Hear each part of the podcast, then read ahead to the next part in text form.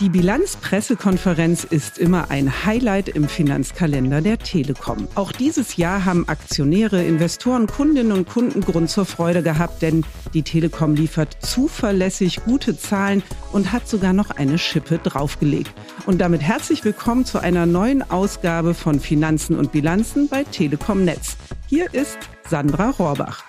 Und ebenfalls wieder am Mikrofon Dominik Sechser. Ich freue mich sehr, dass wir uns heute wieder zusammen in die Geschäftsbücher der Telekom begeben, denn ich bin mir sicher, da ist erneut einiges drin, über das sich zu sprechen lohnt. Das Geschäftsjahr 2023 ist abgeschlossen und vor uns liegt ein neues Jahr mit guten Aussichten. Die Bilanzpressekonferenz oder kurz BPK im Februar ist ja nicht nur Anlass, die Finanzzahlen des Unternehmens offenzulegen und zu zeigen, was im vergangenen Jahr erreicht wurde, sondern sie ist auch traditionell der Tag, an dem Aktionäre und Aktionärinnen und unsere Kundinnen den Check machen können, ob die Telekom weiterhin gut aufgestellt ist, um eine führende Rolle im weltweiten Kommunikationsmarkt zu spielen. Wie es dem Unternehmen geht und was wir in Zukunft erwarten können, das wollen wir mit unserem Telekom Investor Relations Chef Hannes Wittig besprechen. Hannes, wir freuen uns sehr, dass du wieder dabei bist beim Podcast Finanzen und Bilanzen. Jetzt schon zum dritten Mal. Dreimal ist im Rheinland ja bekanntermaßen Brauchtum. In diesem Sinne, herzlich willkommen. Hallo Sandra, hallo Dominik. Schön, dass ich da sein kann. Hannes, die Bilanzpressekonferenz hat die Aufgabe, das vergangene Geschäftsjahr, also 2023, zu bilanzieren und dem Unternehmen den Puls zu fühlen. Und letztes Jahr, wenn wir auf die Überschriften schauen, lauteten die Deutsche Telekom hält Kurs und übertrifft Jahresziele. Was ist denn jetzt äh, deine Überschrift für 2023? Die Überschrift passt auch für dieses Jahr sehr gut. Wichtig ist für uns ja, dass wir jedes Jahr wachsen in allen unseren Geschäften und das bei den Kunden, bei den Finanzzahlen, bei dem Free Cashflow und dieses Jahr auch bei der Dividende. Ja, danke dir für die erste Einschätzung. Das klingt sehr zuversichtlich, was in wirtschaftlich angespannten Zeiten ja besonders erfreulich ist und alles andere als selbstverständlich. Dazu muss man jetzt aber auch sagen, die Telekom ist ja schon seit mehreren Jahren zuverlässig und stabil auf Wachstumskurs. Die Grundlage, das haben Tim Höttges und Christian Elleger in der Bilanzpressekonferenz auch nochmal betont, ist das sogenannte Schwungrad der Telekom. Kannst du nochmal für unsere Zuhörerinnen und Zuhörer beschreiben, was es damit genau auf sich hat und damit verbunden noch ein paar mehr Details ähm, von den Highlights der Ergebnissen? Bei dem Schwungrad geht es um einen positiven Kreislauf, der sich äh, letztlich in starken Investitionen gründet. Wir haben über die letzten zehn Jahre über 170 Milliarden Euro investiert in unsere Netze, in Spektrum und Grundlagen für unser Wachstum. Dieses Wachstum wirkt sich positiv auf Kunden aus. Wir haben letztes Jahr äh, mit 300 Millionen Kunden abgeschlossen auf beiden Seiten des Atlantiks. Und aus diesen Kundenbeziehungen ergeben sich Umsätze und Finanzergebnisse. Im Jahr 2023 haben wir einen Free Cashflow von über 16 Milliarden Euro erreicht. Und aus diesem Free Cashflow können wir weiter hohe Investitionen äh, ermöglichen. Das ist eine positive Dynamik, wie es bei einem Schwungrad so ist muss man am Anfang äh, stärker kurbeln, aber dann, wenn es mal Schwung hat, dann läuft es auch weiter. Eine so schwungvolle Entwicklung, wie du sie beschreibst, braucht natürlich auch eine gewisse Basis und das sind natürlich unsere Kundinnen und Kunden. Wie haben sich denn hier die Zahlen entwickelt und warum entscheiden sich denn immer mehr für die Telekom? Die Kundenzahlen haben sich sehr erfreulich entwickelt und das gilt für alle unsere Geschäfte in allen unseren Märkten. Ich möchte mal hervorheben, die USA, wo wir im Schnitt über die letzten Jahre äh, rund fünfeinhalb Millionen äh, Vertragskunden gewonnen haben. Aber auch in Deutschland haben wir im letzten Jahr mit über einer Million Neukunden ein Rekordjahr gehabt. Das ist die größte, stärkste Kundenentwicklung seit äh, 20 Jahren. Auch im Breitbandbereich wachsen wir stark in den USA mit Fixed Wireless und in Deutschland äh, mit unseren Glasfaserinfrastrukturen. Äh, wir haben letztes Jahr 300.000 äh, neue Breitbandkunden in Deutschland bekommen. Auch das Fernsehgeschäft entwickelt sich gut. Was ist die Grundlage dafür? Ich denke, am wichtigsten sind die Investitionen in die Netze, die ich vorhin genannt hatte. Wir haben in den USA das stärkste 5G-Netz und das mit äh, klarem Abstand. In Deutschland ist unser Mobilfunknetz auch führend. Das gilt auch für unsere europäischen Tochterunternehmen und im Festnetzbereich sind unsere Netze ausgezeichnet und natürlich bauen wir jetzt auch Glasfaser zunehmend aus.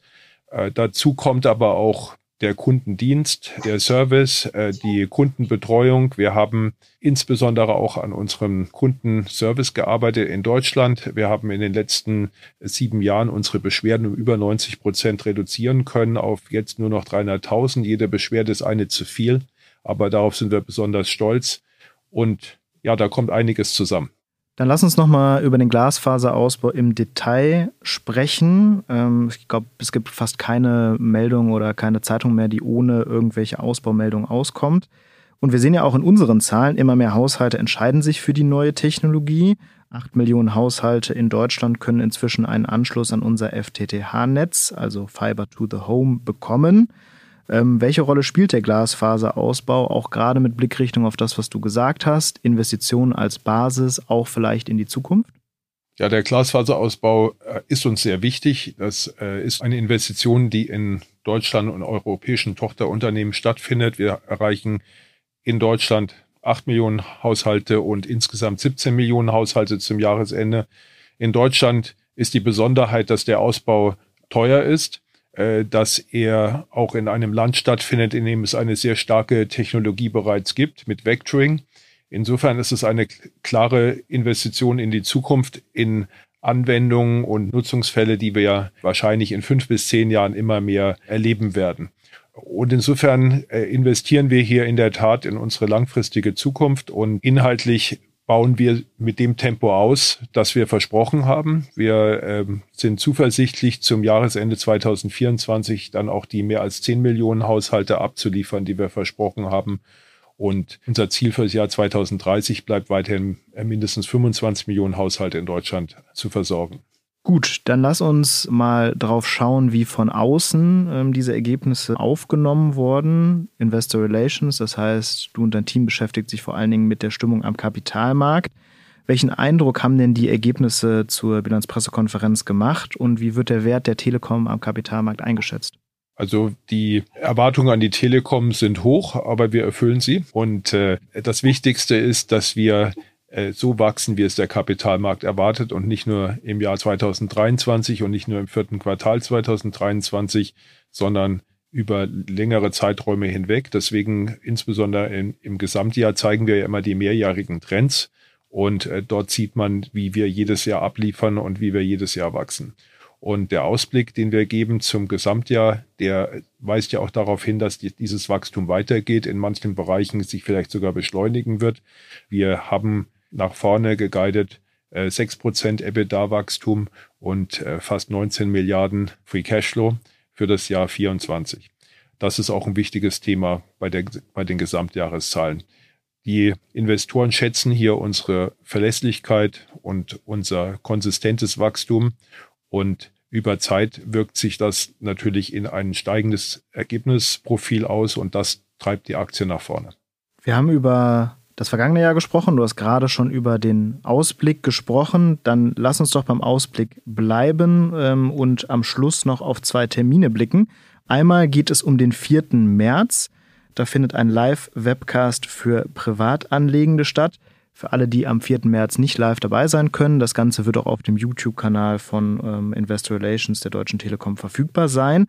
Aber vielleicht kannst du uns nochmal ähm, genauer erzählen, was ihr da macht und vor allen Dingen auch warum, weil wir haben ja mit der BPK und auch dem anschließenden Analystencall eigentlich schon zwei umfassende Informationsveranstaltungen. Also was versprecht ihr euch davon? Es ist uns als Deutsche Telekom Investor Relations sehr wichtig, dass wir mit unseren Privatanlegenden in einem äh, stetigen Dialog sind in einem ebenso stetigen Dialog wie mit unseren professionellen Anlegern. Und dafür haben wir viele Möglichkeiten geschaffen. Äh, es gibt natürlich die Webseite, auf der sehr viel Material ist, unser YouTube-Kanal. Wir sind auf Social Media aktiv.